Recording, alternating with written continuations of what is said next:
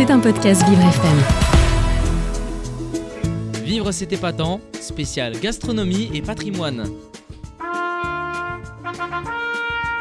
La Provence.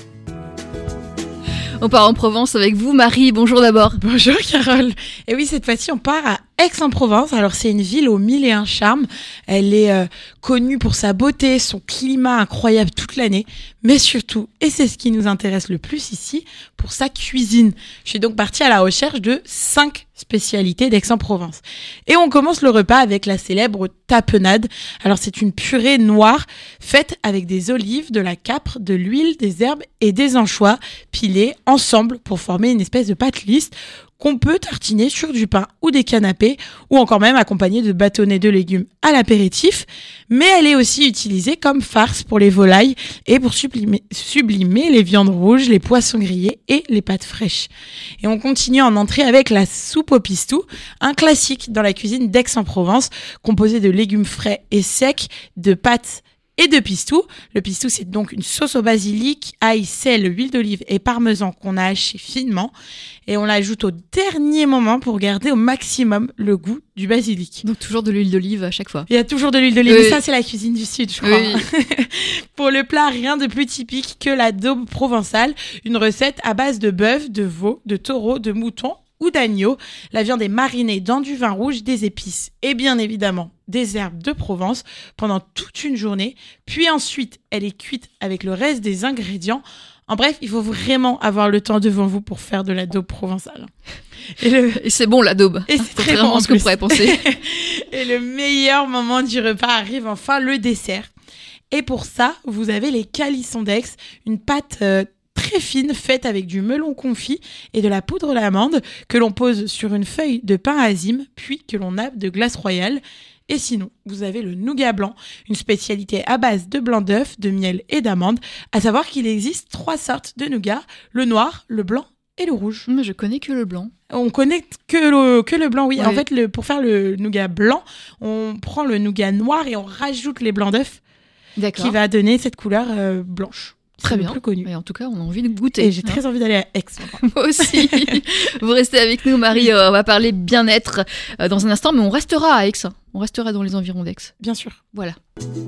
Vivre c'est épatant, mais bien manger et bien bouger, c'est hyper épatant. Carole Clémence et Marie-Alexia Gay. One of Us, la nouveauté d'Avamax sur Vivre FM. Euh, Marie, vous êtes toujours là et vous nous parlez euh, toujours d'Aix-en-Provence, Oui, c'est ça. de Et manière bah, détournée. Oui, bien sûr. Alors, on reste dans le sud de la France pour le bien-être. Vous le savez, le vendredi, j'aime bien vous parler de films qui font du bien au moral.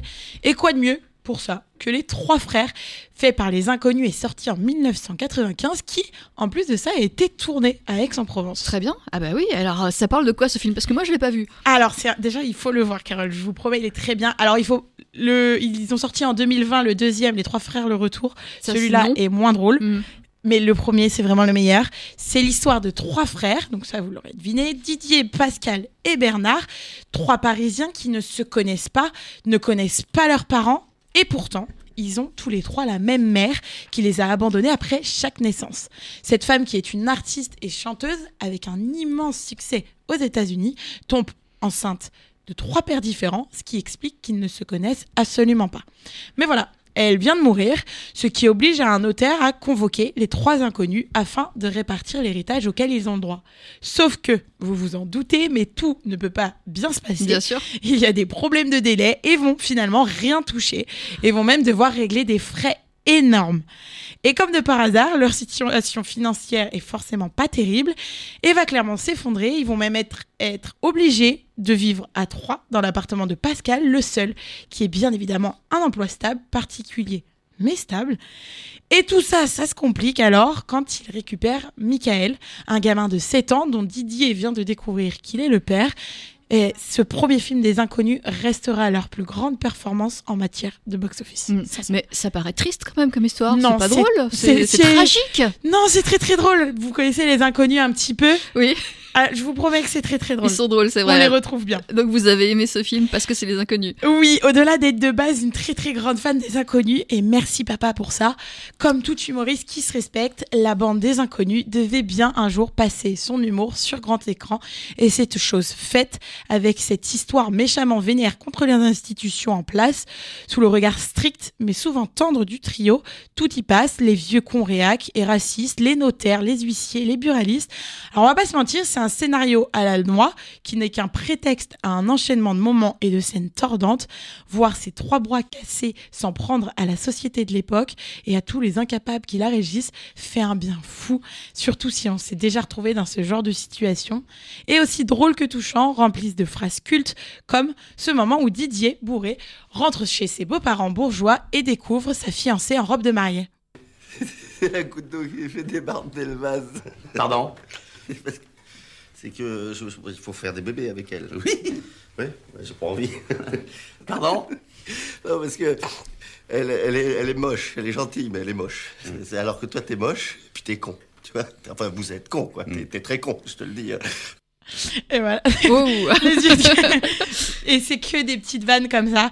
C'est des interprété grosses avec... vannes, hein, ça, oui, des- oui. méchantes. Oui. Et encore, j'ai pas mis l'extrait en entier parce que il est très drôle pendant Oui. les deux minutes qui suivent. Et c'est interprété avec une belle énergie par un trio vedette. Les trois frères, c'est un jeu de massacre, certes facile, mais terriblement attachant. Malheureusement, plus que jamais d'actualité. L'humour est sauvage et la bande des inconnus se font plaisir avec des blagues qui passent sur tout le monde, entre les PD, les noirs, les vieux cons racistes. Autant dire que tout le monde en prend pour son grade. Sauf que ça reste de l'humour. Et ça, notre époque a tendance à l'oublier. Le film joue aussi énormément sur les jeux de mots, parfois subtils pour faire sourire. Et pour ça, merci encore. Enfin bref, Les Trois Frères, c'est un film rafraîchissant qui ne plairait pas à tout le monde, mais qui fera rire tous ceux qui ont l'esprit ouvert. Un film qui existe aujourd'hui, mais ne pourrait pas vraiment exister aujourd'hui. Je sais pas si vous voyez un peu Oui, le, le truc. oui, je vois. Vous m'avez raconté la scène du chien, euh, voilà. Voilà, il faut pas la... Exactement. Non, et voilà, et c'est beaucoup de, de vannes un peu euh, qu'on pourrait juger limite aujourd'hui, et euh, ça montre un peu que l'humour euh, change au fil des années. Donc vous le conseillez euh, pour notre bien-être. Ah oui, c'est bon pour le moral, vraiment. C'était un podcast Vivre FM. Si vous avez apprécié ce programme, n'hésitez pas à vous abonner.